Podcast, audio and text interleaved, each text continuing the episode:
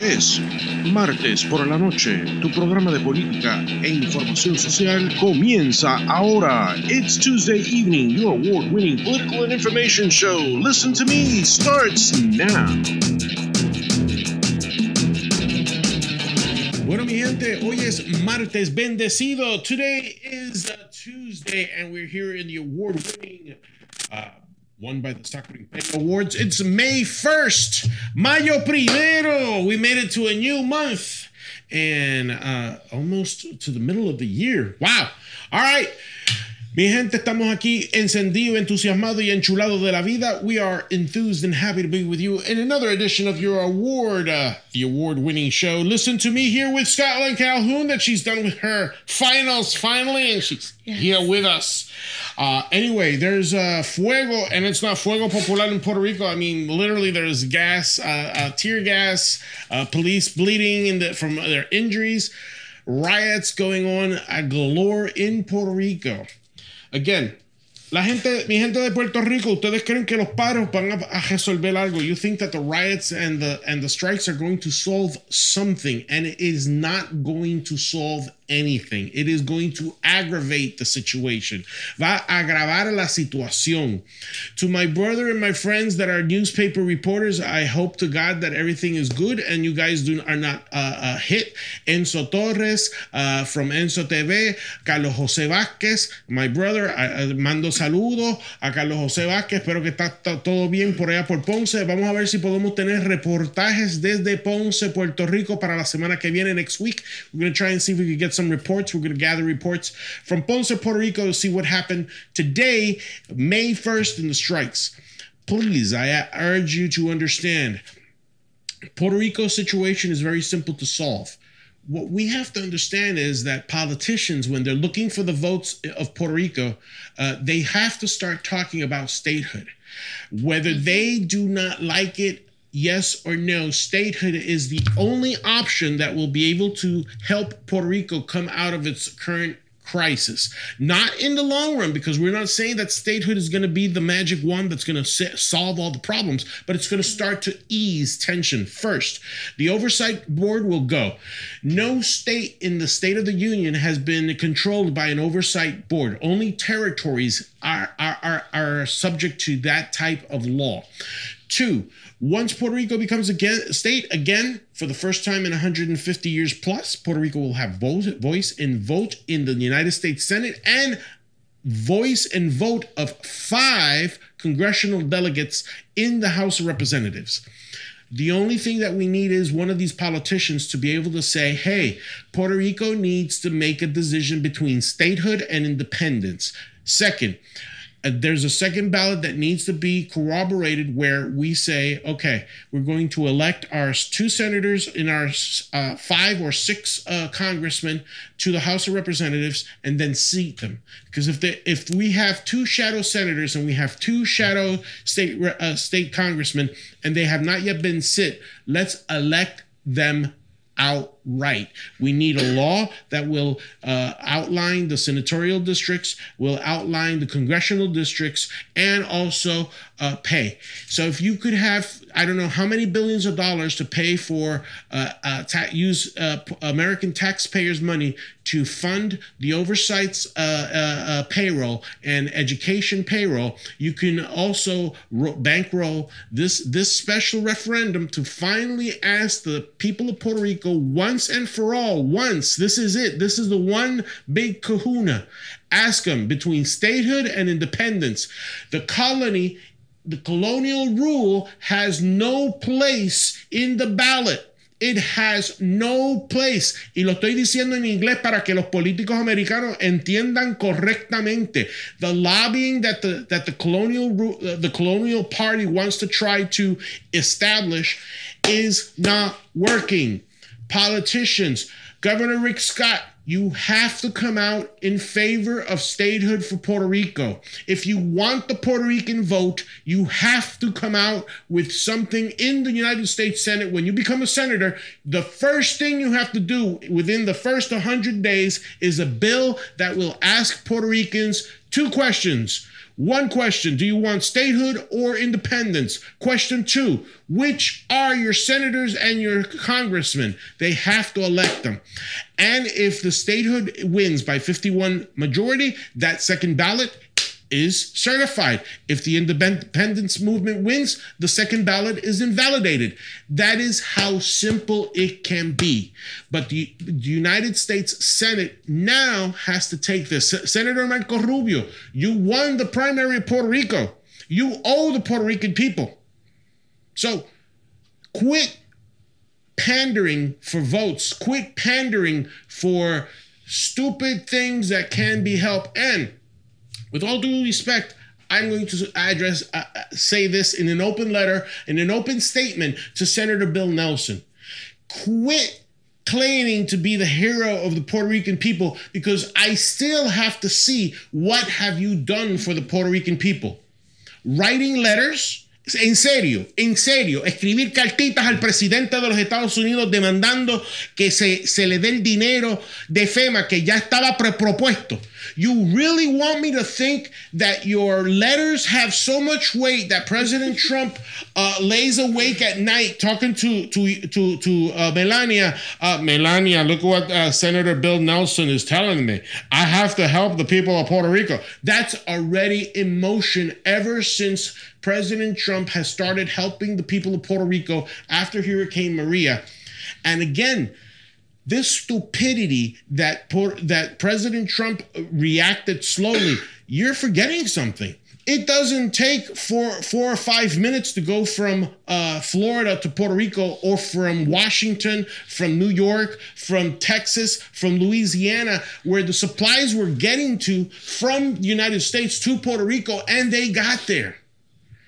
You still want to create more smears and smoke by saying that now you want to commission an investigation on why Puerto Rico is still without power. Senator Bill Nelson, get your foot out of your mouth for, for not using another orifice and try to do something right in your last term because when Senator uh, Scott when Governor Rick Scott becomes senator, he's going to do more than what you're doing. But you don't have the decency to, to, to claim that you're the hero of Puerto Rican people. You know what? What? What next? In uh, Carmen Yulín is going to make a shrine, uh, uh, claim that you're the Maria Teresa de Calcuta for the Puerto Ricans. Baloney, bull crap poppy seeds, a crock of bologna, big crock, big bags of manure is what you're pushing. Senator Bill Nelson. And that is why you're going to lose. And that is why you have to understand that the Puerto Rican people are not stupid. Okay? Now, you, you understand, ustedes entienden que la política es una cuestión de sobar egos. Politics is an ego massaging exercise. Rick Scott did something really, really good. He was in Cilantro Restaurant. He was in Kissimmee. He was in the in the bulk of the blue part of the I-4 corridor, knocking on doors, talking to leaders, and turning ideas into facts. Okay? He he he's not a talker. He's a doer. Bill Nelson, hello, hello, echo, echo, echo. There's a difference between just writing letters and, and, and, and, and hoping that the postman will deliver it to Pennsylvania Avenue than Governor Rick Scott doing stuff. Two polar opposites. One thing I need to tell politicians of the Republican Party do not listen to the blah, blah, blah because Puerto Ricans, even though they naturally caucus with the Democratic Party, they they lean more to NPA than anything else. Okay, and you want me to to to to, to prove this to you? I physically was in the Puerto Rican Day Parade and I was picking up signatures for Gina Perez Calhoun. And there were a lot of people, a lot of people, first, that they were out of state coming to, to, to the Puerto Rican Day Parade. Second, those that were out of district, of, of Gina's district, wanted to know more about this Puerto Rican woman that was running for District 4. And when I asked them their party affiliation, they said NPA. Probably they didn't want to tell me, or probably they're Democrats, but they're identifying with NPA, no party affiliation. So the Republican Party has the possibility, regardless of the fake media, trying to persuade people to not engage. And and Typhoon Lou, Lou Marine, this is a message for you.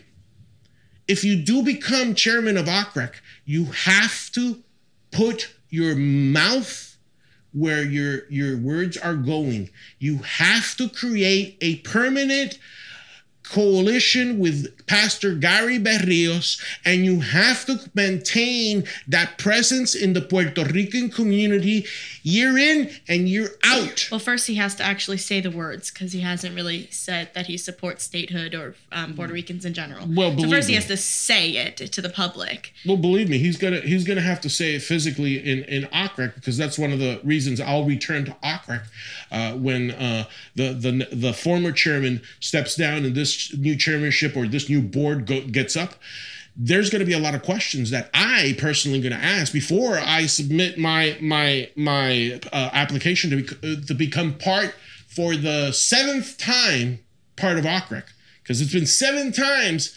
Uh, and the last time you guys know what happened, they kicked me and other members of HRO. They kicked me out physically, did not register us, so we could not vote in the elections. So first of all, OCREC board has to have clear and transparent rules on how membership's going to going to work and expire. Clear, clear transparency on ethnic relations, both with the African American community, with the Puerto Rican community, with the Latino community, uh, how they're going to integrate that. That's very, very important. So for the new chairman, whoever it is, be Randy Ross, be it Lou Marin, I don't care. Whoever it is, is going to be much better than what was there now. I'm sorry. I'm sorry. And I'll, I'll say this in air. I don't agree with JJ. I'll leave it at that for now until the elections come. I've made it clear to him that I I don't agree with him for certain reasons. But um, you know, one thing I'm gonna keep my sources anonymous. Um, I'll tell you off air. But mm-hmm. um, mm-hmm. one thing that really struck me that someone attached with the Republican Party, who has a big name, mm-hmm. who everyone knows, um, they said I'm not gonna use a pronoun because I'll mm-hmm. really give it away. Right. they said that um, you know it's not all in quote unquote who they are friends with Lou Marine Said it's not all about the Puerto Ricans, and my, my mother said well, you know, in five years, we're going to be the majority. Yeah. We are. Yeah. And, and they go, well, when that time comes, we'll deal with it then. That's right. And I said, do we deal with war when it comes or do we prepare for it? Do we do we stock up our ammo? Do we stock up our weapons? Yes. Exactly. I yeah. said this is going to turn into Osceola County where the Puerto Ricans became the majority and the Republican Party got scared, resented us, and the Democrats took advantage of it. Exactly. And this is what the Republican the Republican Party is not ready. They're not ready for Hispanics. They don't want to admit that they are. They don't they don't even want to say that it's going to happen because it's the honest truth. The Republican Party needs to support Gary. Any person who is a part of the Republican oh, Party oh, yeah they need to support the Hispanic outreach because I'm telling you right now, the Democrats have been on it for the last 15, 20 years. We're behind the ball game. So we need to get those votes. We need to get those people that are registered independent or Democrat. We need to switch them to Republican. And we need to let them know that we care about them. Because for the longest time before the hurricane, no one in the Republican Party, besides Hispanic Republicans, gave two toots. Exactly, exactly. And uh, we are going to try and get Gary Berrios, Pastor Gary Berrios, to come to our show. He's actually in Miami right now. I thought he yeah. was joking with me. He's yeah. like, "Oh, I'm going to Miami to party," and I said, "No, you're not." And he just checked in Miami. yep. So he he was he was going to try and be with us today, but he's in Miami. No, so no problem. We understand that. Uh, we are going to try and get him uh, for a show so we could talk to how, what his efforts are, what's going on uh, with with his Hispanic efforts, HRO has always been a part of uh, his efforts. We've uh, gone to his training seminars, uh, and we support 100%.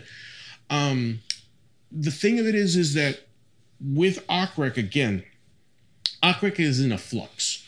Uh, is the branch that where those precinct campaign, and, and you have to understand, even though it is not a paid position, it holds a, a, a, So much power. a, a whole so much power because it is the the, the branch where precinct captains are created, uh, where the the organization and the structure and foundations are, are created. Unfortunately, uh, we have to move it from a social club to that function again. Well, there's other recs that, you know, each precinct captain, they're supposed to have monthly reports. They're supposed to go out into the community and get more members.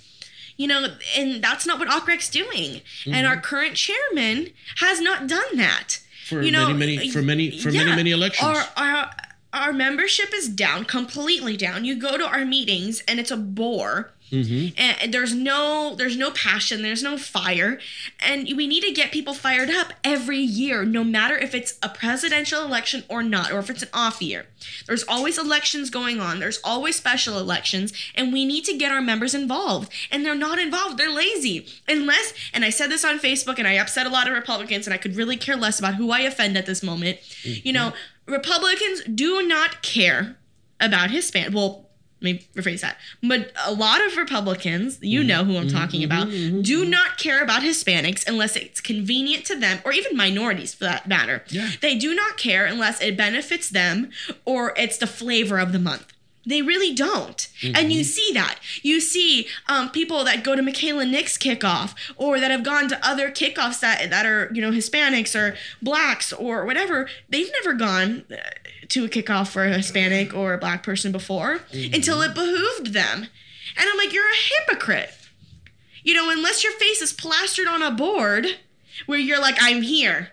I'm at this kickoff. Look how great I am. Look, I'm taking a picture with the candidate. See, I'm for I'm for minorities. I'm for diversity. They don't care. They don't. And that's what we need to realize. And I I am tired. You guys can those of you who are watching Horror in Orlando, you can say that I'm saying this because I'm I'm a 20 year old who doesn't know what she's talking about. She has a big mouth, but in reality, you know I'm telling the truth. And you know I'm true. calling you out, and that's why you're gonna belittle me and say I'm a 20 year old who doesn't know what she's talking about. But you know for sure that if I was a 50 year old, you'd be mad. Oh yeah, because the thing of it is, uh, the thing of it is, is you're you're the voice of the future, and the voice of the future is within the Republican Party is mad. Oh, and yeah. uh, and and basically that is that is where the swirl of these elections are so important, especially in the midterms, because even though uh, they think that voter turnout. Th- this is the thing about Puerto Ricans and, and Latinos. They th- th- they think that we are in the same chasm of past elections. Well, it's a midterm. People are not uh, interested in midterms. You have to understand, Puerto Ricans love to vote. Um, e- except for the last uh, referendum, where only uh, where that statehood won for ninety-seven percent, and there was a very low turnout. It was because they're tired of politics.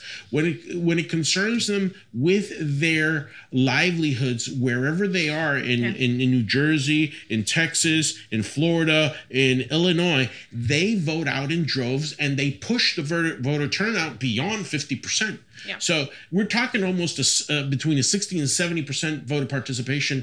Uh, and if you look at the the data, don't believe me, look at the data in the in the past elections.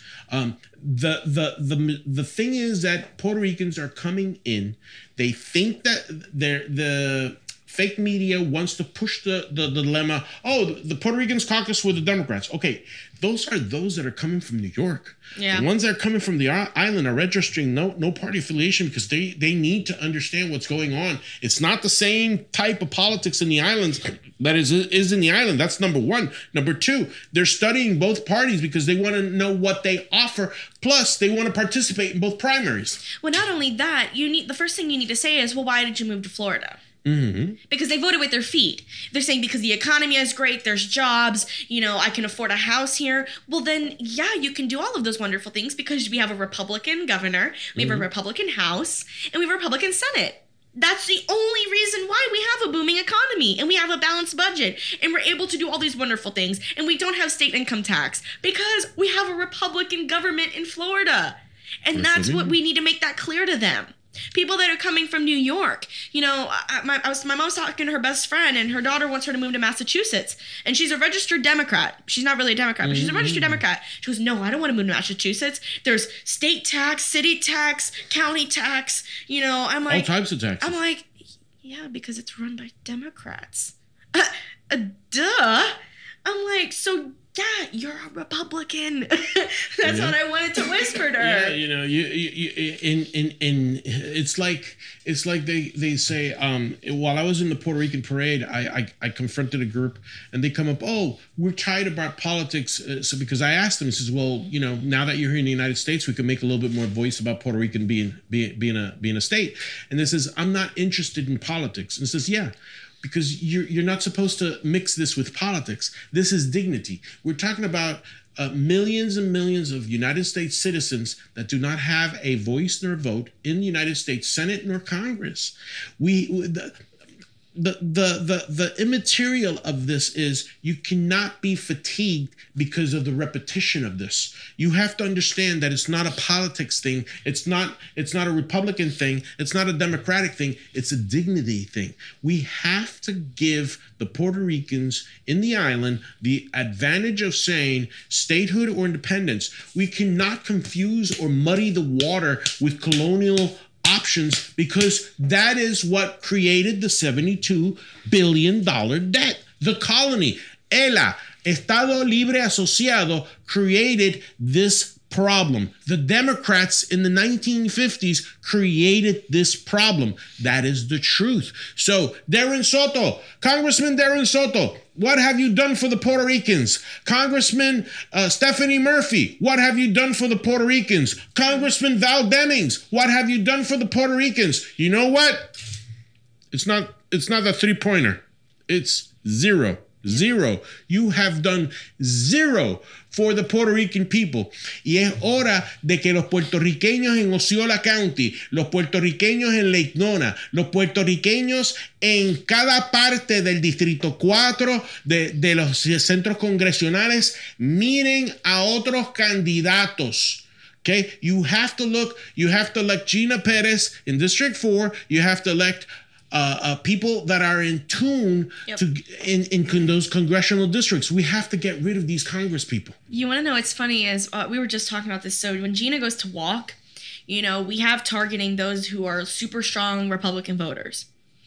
And majority of them, we knock on their door, they see Perez, they slam the door on us. And they assume she's a Democrat. And then the Democrats that, you know, we're not really counting on their signature. If we get it, great. They're more than friendly. Mm-hmm. They open their door, and most of them are like, We'll have a coffee and conversations at our house. We love you. We need you. And I'm like, Really? We want to elect Gina. We should want to elect Gina. You know, we, we complain that we don't have representation in our government, which we lack it severely. There's only, I only know of Bob Cortes, Yeah, um, that's a. Republican, and uh, Mildred Fernandez, who was an elected official. yeah. You know, we need more, and we need, especially when Orange County in District 4, Puerto Ricans and Hispanics make up 42%. 42% of the district. That's ridiculous. As a matter of fact, with 42%, you could win you could win Uh-huh. the election. There was four, there's 4,000 Puerto Ricans who voted in the 2016 election for Trump. Okay. So 4,000 in District 4. So so the so there you go. So the and and and believe me, out of those 4,000, 92% were Puerto Ricans that came from the island. I, if we if we could get those that information, you would see that what I say is true. Why? Because if they come from New York, they're not New Yorkers, they're not going to vote for Trump. No. I know that. I know that for a fact. They're coming here to turn Florida blue. Exactly, exactly. So that's why that's why we have to fight, and that's why we have to uh, make sure uh, Wayne Liebnitzky gets in. Anybody and anybody uh, who's running against Darren Soto, uh, Stephanie Murphy, Val Demings, we have to get those Congress people out of Congress, and we have to replace them with Republicans that will help President Trump get his agenda done. First, second, help truly the the people of their district not pander to their um, political future because that's what they really are. Please understand me. It's not that i don't like them. They may they may be patriots on their own level, you know, like in Jurassic Park world, they may be patriots there, but for us, for the people that are, are, are living day to day, paycheck to paycheck, they have not done anything for their districts. Their congressional districts have not seen any improvement. You know, Darren Soto, he wants lands for e- ecology and and and and and green stuff and environmental studies. Oh, whoop de doo! How many jobs does that create? You know how many jobs that created? Four, four jobs. Four jobs in in his in his And how much district- taxpayer money? and how much ta- taxpayer money is going to be invested? Millions. So that's the democratic f- frame of mind. Spend money, increase the national debt, be sub sub uh, servant of uh, Japan of uh, China and the Soviet Union, and then they want to criticize the government, the the president for thinking to have collusions with Russia when it's the Democrats that have the collusion with China and Russia. And what does the fake media do? The fake media does not report the truth. Los medios como Univision, Telemundo, uh, CNN, l- MSNBC no dicen la verdad de lo que está pasando con el presidente de los Estados Unidos. No dicen la verdad de las falacias que están hablando los izquierdistas del Partido Demócrata. No quieren decir que la gente está ganando más chavos con los taxes de Trump. Trump's tax plan, they're working. People are getting more money little by little, but they're getting the money. Oh, the, the Democrats, no, it's not fast enough. It's not fast enough. The same thing with Puerto Rico. The help didn't get there fast enough. Okay, if it didn't get there fast enough, why didn't I see Nancy Pelosi uh, renting a barge from New York and de Blasio and, and, and, and Nancy Pelosi uh, paddling towards Puerto Rico with supplies? You know what? The, one uh, in, in confidence, one of the the the uh, most important people from Darren Soto told me that he couldn't take uh, why he didn't take uh, generators because he needed a seat for his briefcase.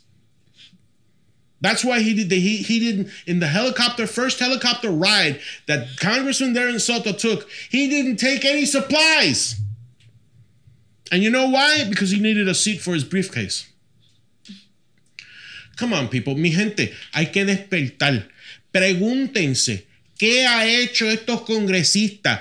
¿Qué ha hecho el Partido Demócrata en Osceola County? What has the Democratic Party really done in Osceola County? ¿Qué ha hecho el Partido Demócrata? Even if it's a nonpartisan race, ¿qué ha hecho el Partido Demócrata en los distritos de, de Osceola, Orange County, parts of Seminole County? What have they really done? Absolutely nothing. Absolutely nothing. Absolutely nothing. All right. It's uh 728. Scotland will be back with uh, uh seeing if we we could get our uh, uh guest today and we'll be right back. Estamos animados, estamos entusiasmados, enchulados. Listen to me. Si lo que buscas es promoción, creo que encontraste el lugar indicado. Publicidad. RadioUNT.net. Tenemos las plataformas necesarias para llevar tus mensajes y compañías a las naciones. Para más información, puedes marcar al 407-483-6423. Repito, 407-483-6423 llevando tu compañía y tus mensajes a las naciones. Publicidad Radio UNT. Somos diferentes. Worldwide. 407-483-6423.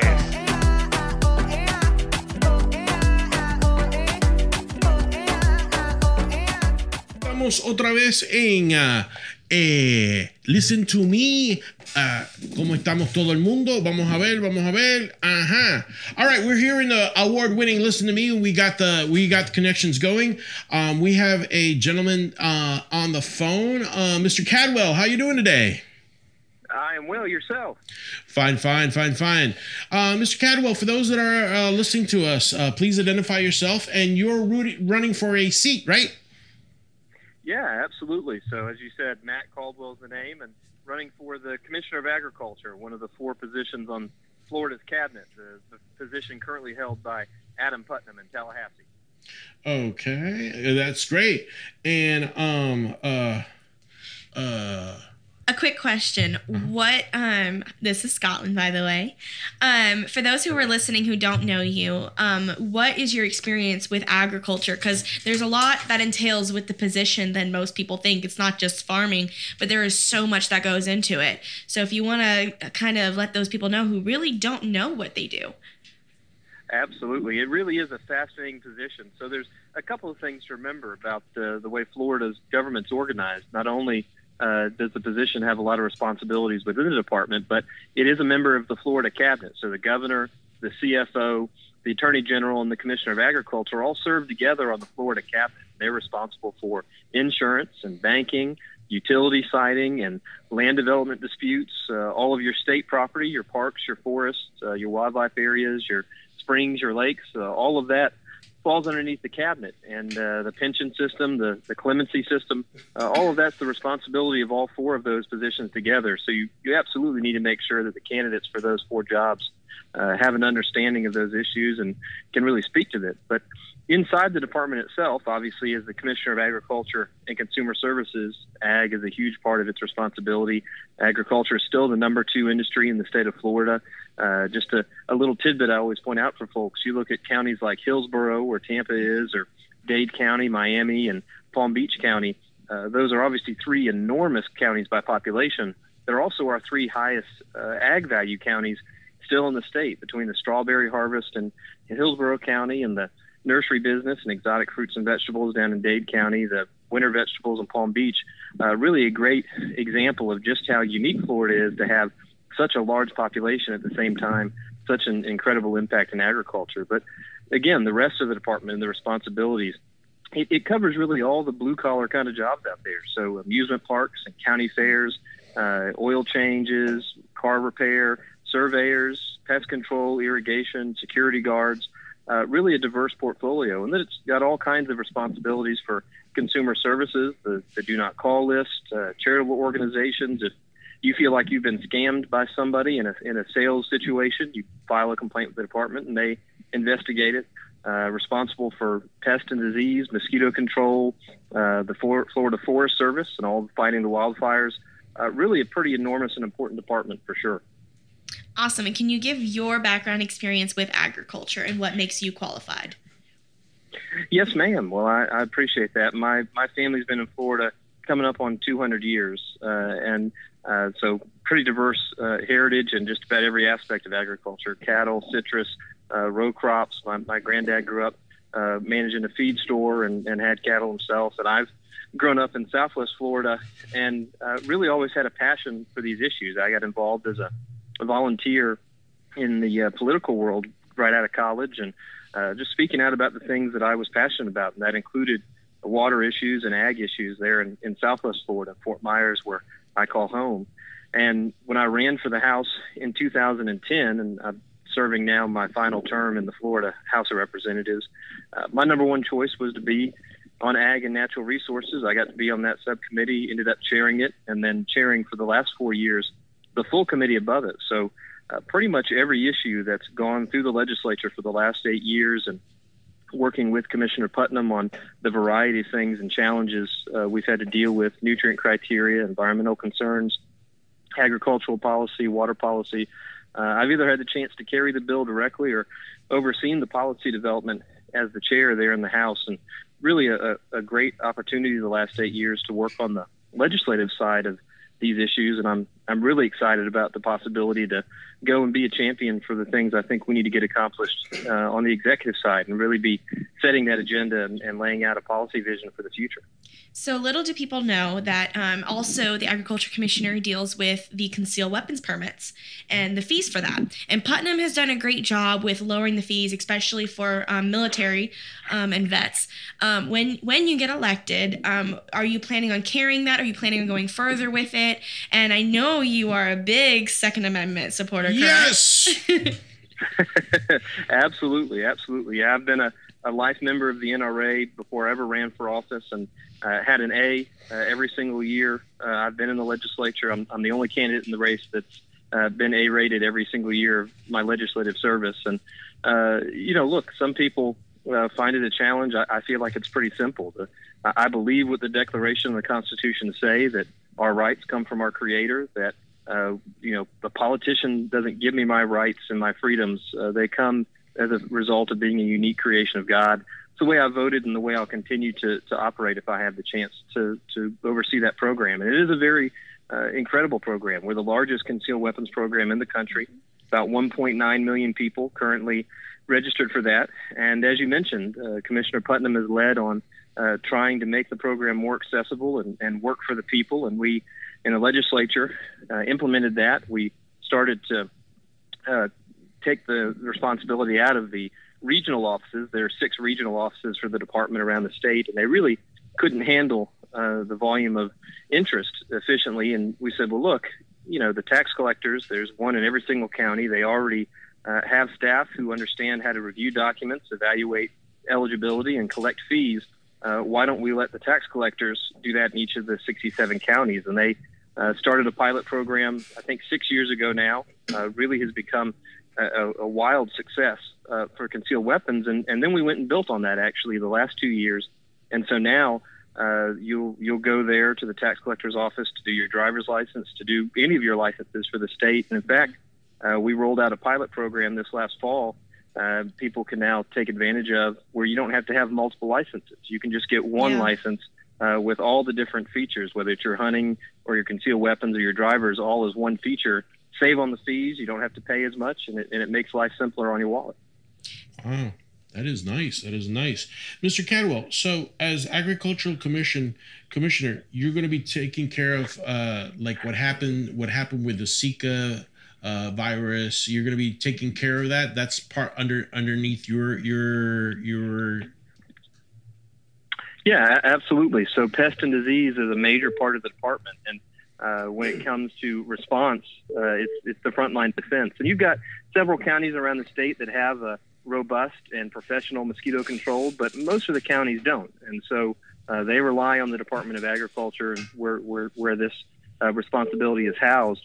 Uh, to respond to those incidences, and you see it in other things as well. So the, the screwworm outbreak two years ago in the in the key deer down in uh, the Keys in Monroe County, uh, really a devastating impact on the deer population there. But even more so, if it had gotten out of the Keys and off the islands, it would have gotten into our beef population. And we're still a major part of the uh, the, the economic impact in the beef industry in the whole country. Most what, what we do in Florida is we raise the calves to six, seven, eight months years old, and then they go off to to uh, be fattened uh, out west. Uh, and if if we got quarantined because of a screwworm outbreak, uh, you would have seen a, an absolute devastating impact on the beef industry. So, uh, over and over again, there's concerns that the department has to watch when you deal with uh, uh, imports and exports. We're we're really the major import hub now for Central and South America. And you think about, for example, in Miami-Dade uh, at Miami International Airport, that's the main hub for all the cut flower industry in, in the United States. So if you buy a bouquet of flowers anywhere in the country,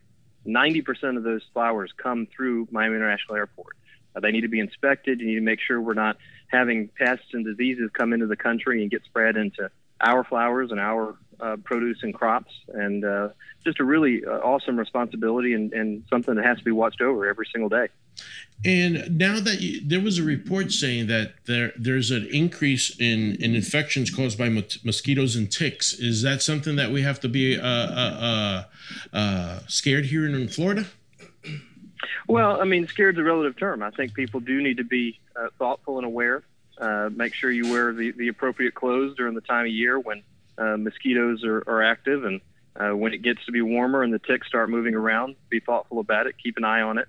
Uh, you know, if it's uh, if you're going in the deep woods, you probably want to make sure you use some kind of insect spray, uh, but certainly make sure that you're uh, checking for any kind of tag-alongs uh, when you come out and, and leave the woods. But uh, ultimately, if you deal deal with an outbreak, if you have some kind of pest that uh, becomes a real danger, you're going to see the department respond and uh, make sure that the the individual pest gets eradicated before it becomes a an epidemic throughout the whole state. Oh, okay. And um, Scotland? So I'm hoping that Putnam becomes um, governor. But when you become elected agriculture commissioner, um, I know Putnam has done a lot, um, especially with Governor Rick Scott, for um, veterans that um, that or that that plan that they create um, camps for disabled vets. That there's a pool and it's completely designed for disabled vets, and there's about two or three, if I'm not mistaken. Um, Mm-hmm. Will you be working when you get elected with Putnam um, to create more of those camps for disabled vets? Absolutely. Uh, Commissioner Putnam was the uh, in the avant-garde on, on this question. He, he kind of pioneered uh, having the Wounded Warrior project uh, utilized in our Florida forest system. So uh, setting up specific uh, opportunities for, for disabled veterans, you know, folks that uh, served our country and, and uh, were wounded uh, seriously uh, as a result of that service. And so uh, their ability to go hunt and and enjoy the outdoors the way they might have beforehand, obviously is, is much more limited. And so he pioneered the program of allowing specific hunts for just disabled veterans on the Florida Forest Service lands. Uh, really been a, a huge success uh, for those guys and gals who, who come back uh, from combat and, and obviously given a sacrifice that uh, we all cherish and value, understand uh, just how important it is for each of us. And the ability to give back to them in some small way, I think, uh, has been a valuable tool. And I certainly would like to see it continue and, and expand in every way possible. That's nice. That's nice. I need to ask you a question as a citizen. Um, I know that you're a candidate for the for the uh, agricultural commission, uh, but I need to ask you: Do you believe that all Americans should have equal rights? Uh, yes, I believe that's the, the, well. The Constitution says that all men are created equal, and by that meaning mankind. Uh, your rights come from your Creator; they're not given to you by government. Uh, Right. So that's there, there's no question about that. And so I'm Puerto Rican. My my my pet peeve is that we ha- America has to kind of ask Puerto Rico to make sure it um it chooses whether being state or not a state. You're you're Yes. very close to you're very close to uh, the current commissioner who's running for governor, Adam Putnam. Can you do me a favor?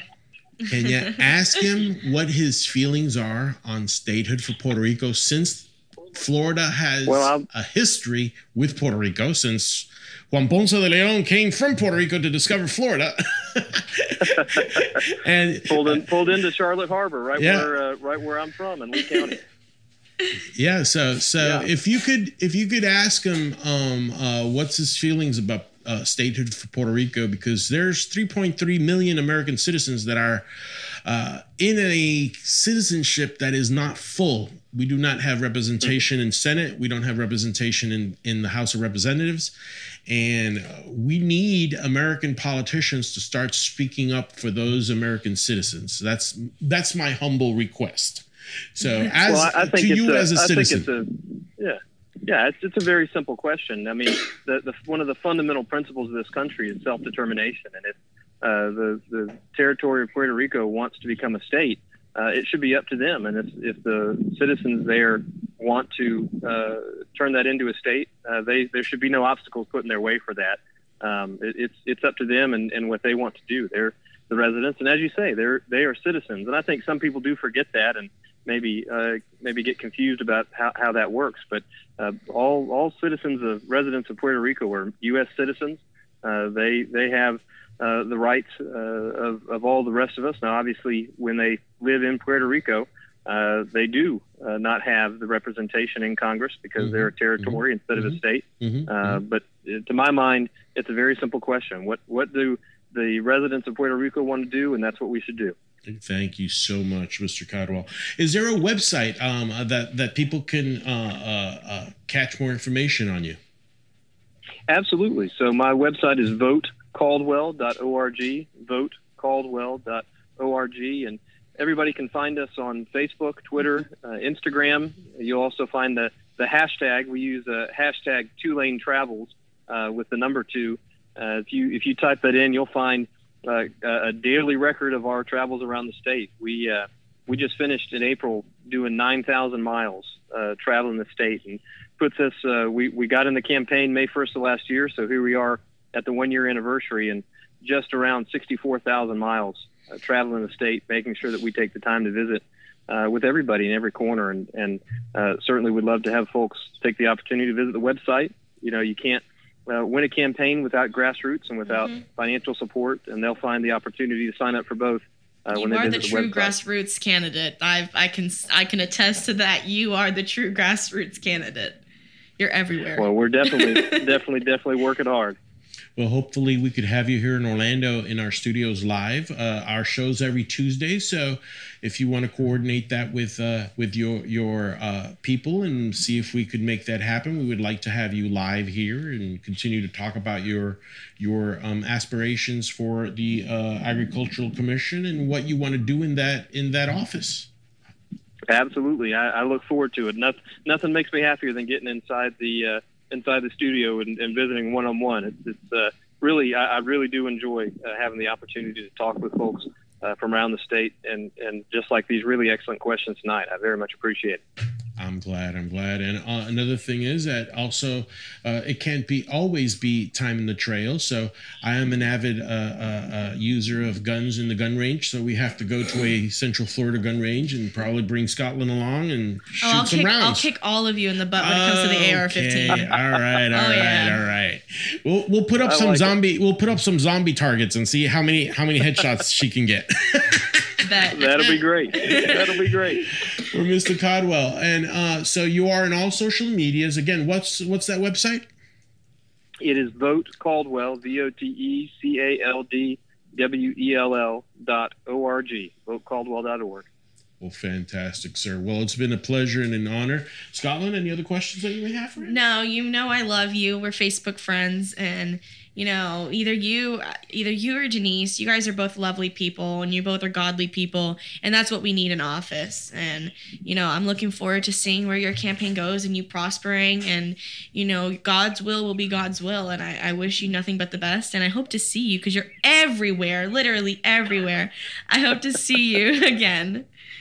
Absolutely. No, I, I appreciate that, and I can attest that there's not a bit of the uh, bit of things I've been able to accomplish in this process that weren't as a result of providence. So it's uh, certainly been a blessing, and we're going to put put our faith in Him and see where it takes us. Amen. Well, Mr. Caldwell, thank you again for being in the award-winning show. Listen to me, and uh, soon um, I will be looking you up on, on social media so I could send you a copy of the show uh, in in, in fa- uh, Facebook or uh, YouTube. You could go to BBN Info and look up the show. All right. Excellent. All right, Mr. Caldwell. Well, thank you so much for being with us today. Anything else before you go? Uh, that's perfect. I really appreciate the opportunity, guys. Y'all enjoy the rest of the night. Thank you so much. All right. Thank you so much, Mr. Caldwell. That was Mr. Caldwell, uh, Ma- Matt Caldwell. He's running for the Agricultural Commissioner. Wow. Uh, how, how old is he? He's, he's, young, I can tell you that right now. right? All I right. have him Yeah. on Facebook. Yeah, because he's he sounds. He's not that. He's not. He doesn't have his year. I you can go to the um, website. Yeah. Florida State reps, um, and it gives his date of birth. Um, no, he's a great guy. He's such he he is the grassroots candidate. Um, he by far is literally everywhere. I was at the Seminole County Lincoln Day dinner, and he was there. Um, he, he was at the Orlando Women's Republican Network's um, women's celebration. He was there. Um, he's everywhere, and you know he doesn't send his reps. He's always there.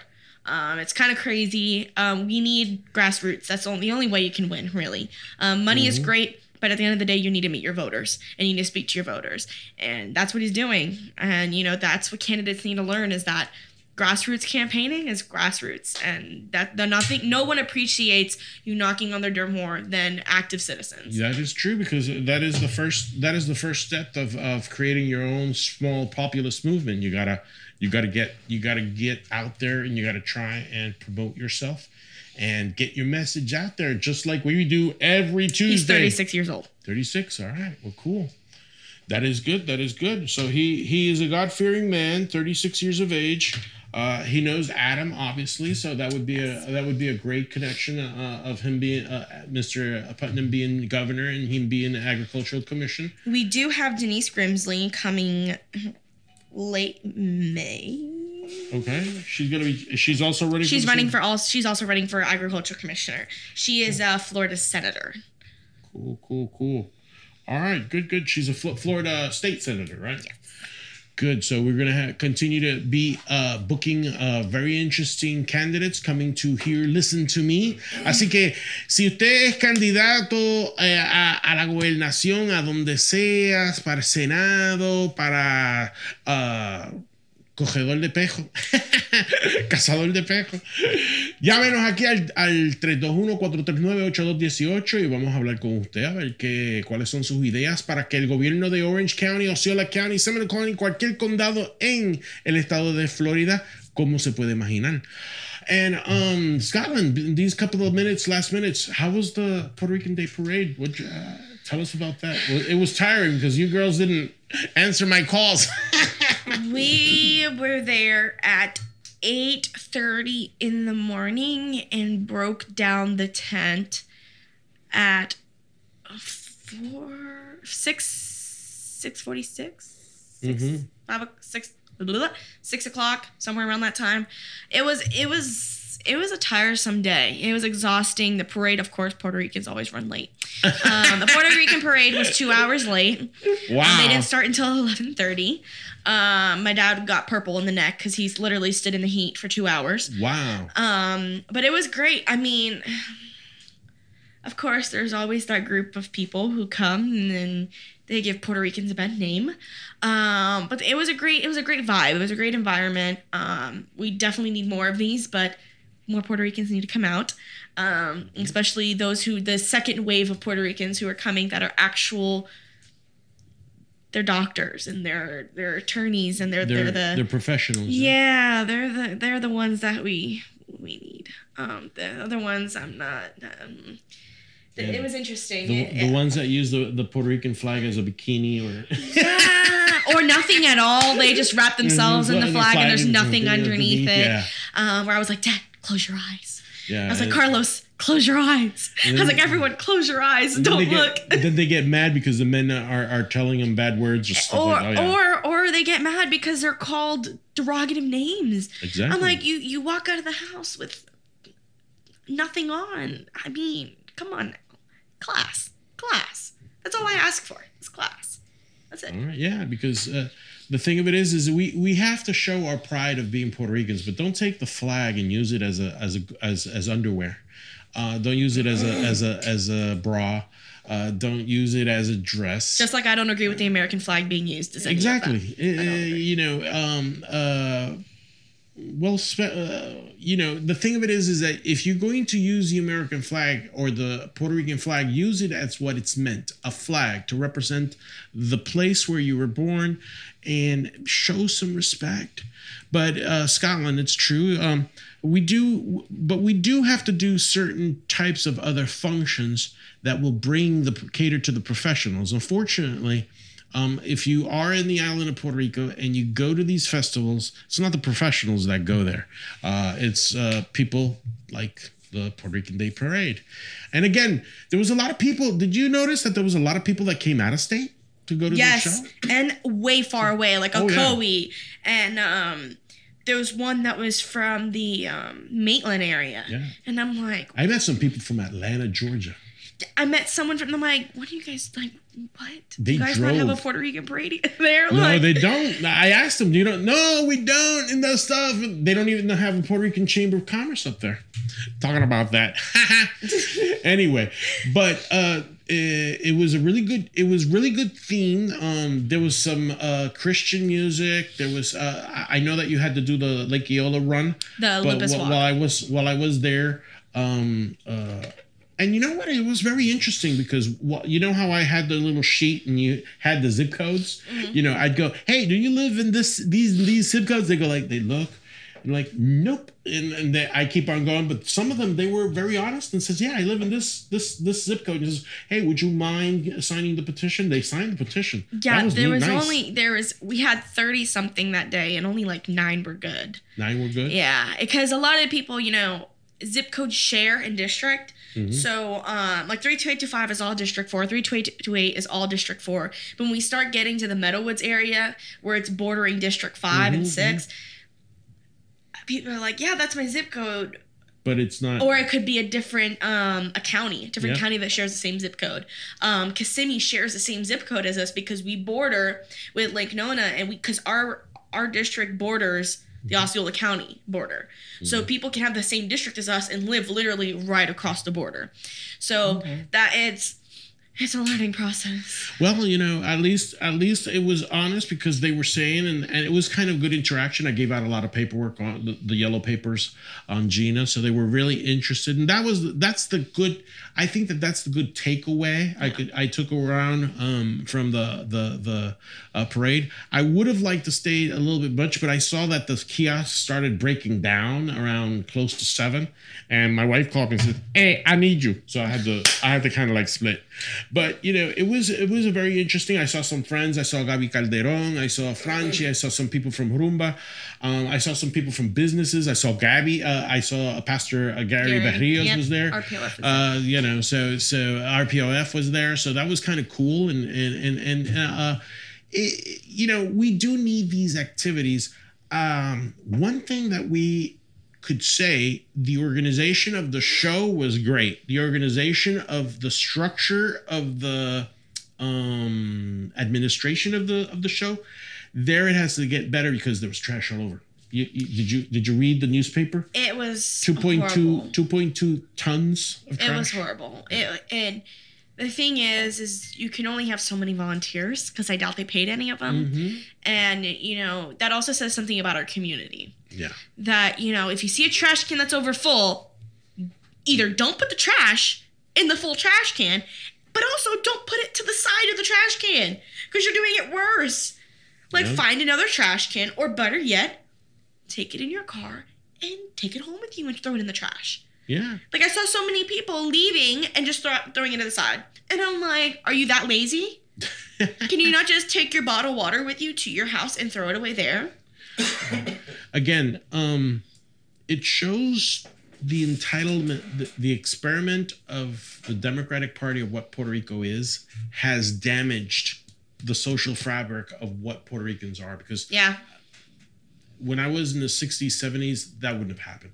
I went to I, I went to many festivals between the 60s and the 70s, all the way into the 80s, and I saw the denigration uh, flow. well, it's also the, a lot of the New Yorkers Oh, because the ones that wear the Puerto Rican flag as a bikini, those are the ones from New York. Mm-hmm. Yeah. Those are the ones where you see the little Puerto Rican like boxing gloves Yeah. hanging. Most of them are from New York. Yep. That's what my grandmother did. And she was from well, Margaret. That's that's what I'm gonna call her. She's from New York and she had that. And I'm like, but you've never visited Puerto Rico. I'm like, you know, you claim to be Puerto Rican, but your great grandparents were from Puerto Rico. And neither your parents nor your grandparents or you have ever visited Puerto Rico. I'm like, you know, being Puerto Rican is a mindset, it's a culture. Yep. You know, being Hispanic, that's DNA. Yeah. But being Puerto Rican, like D- Soto claiming he's a Cuban and then Puerto Rican. now Puerto Rican. Yeah.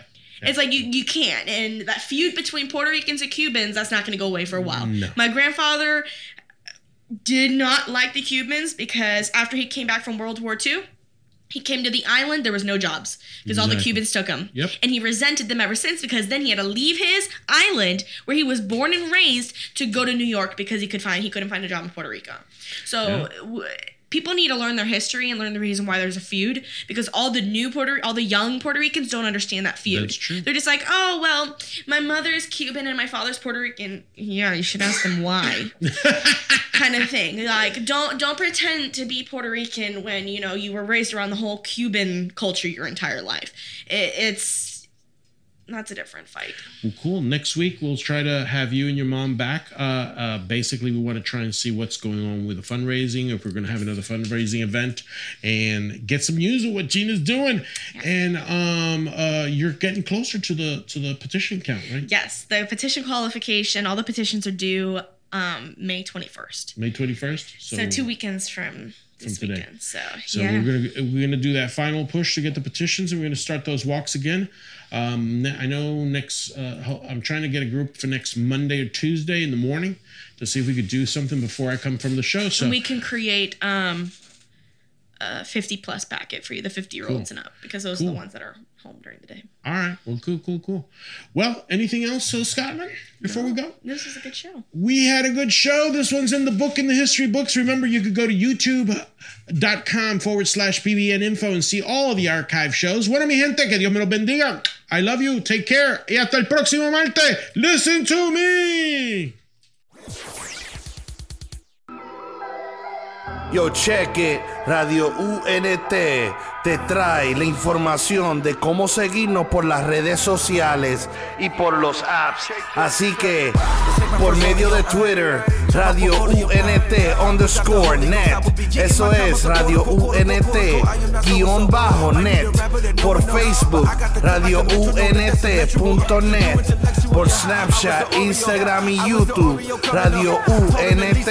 Eso es la letra U, la letra N y la letra T. No te confundas. Así que por los apps seguimos por medio de Apple, Apple TV, Roku, Amazon Stick, Google Play, todo bajo Radio UNT.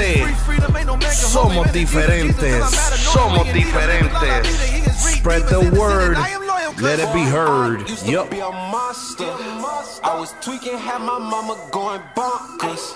Yeah, you probably wouldn't believe it if it hadn't been for Jesus. I'd be still running around like I'm a gangster. Uh.